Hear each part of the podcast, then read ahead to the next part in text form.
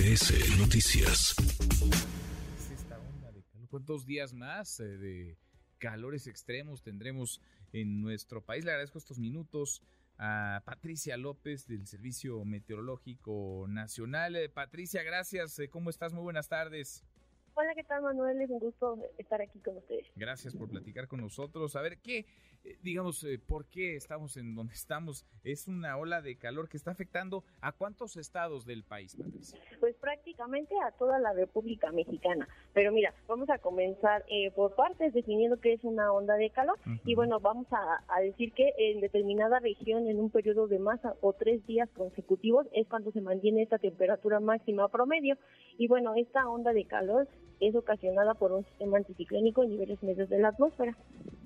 Ahora, ¿esta onda es, es, cíclica o por qué se da, se está dando en este, en este momento?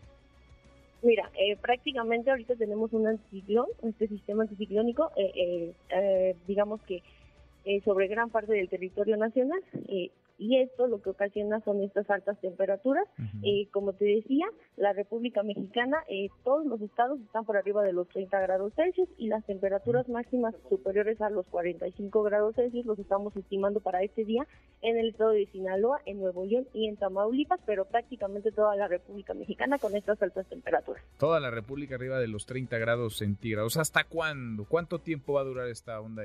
No importa si nunca has escuchado un podcast o si eres un podcaster profesional. Únete a la comunidad Himalaya. Radio en vivo. Radio en vivo. Contenidos originales y experiencias diseñadas solo para ti. Solo para ti. Solo para ti. Himalaya. Descarga gratis la app.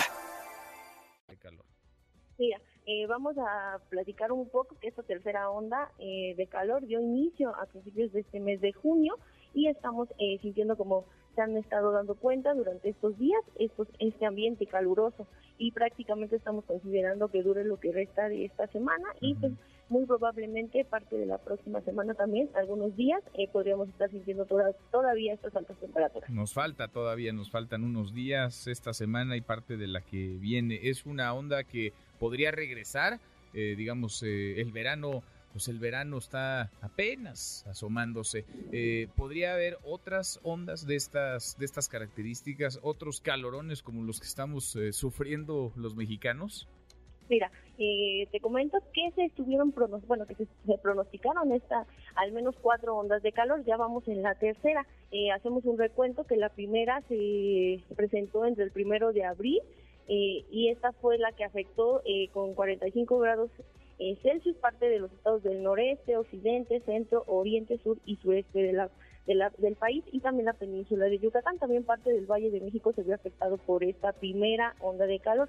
En la segunda eh, comenzó también el pasado 3 de mayo, ahorita ya llevamos la tercera y pues este podría estimarse una cuarta eh, respecto a lo que comentas con el pronóstico que fueron de cuatro olas de calor. Bueno, ¿esta es la más intensa o, o, o, ha habido otras o vendrán otras más intensas, Patricia? Pues mira, ahorita podríamos hablar que eh, está siendo afectado por prácticamente todo el territorio nacional, entonces sí podríamos eh, comentar que es una onda eh, significativa de calor. Bueno, pues eh, seguimos al habla, vamos a ver, vamos a ver qué tal nos termina de tratar esta, esta onda de calor. Por lo pronto, hoy temperaturas por encima de los 30 grados centígrados en todas las entidades del país. Patricia, muchas gracias.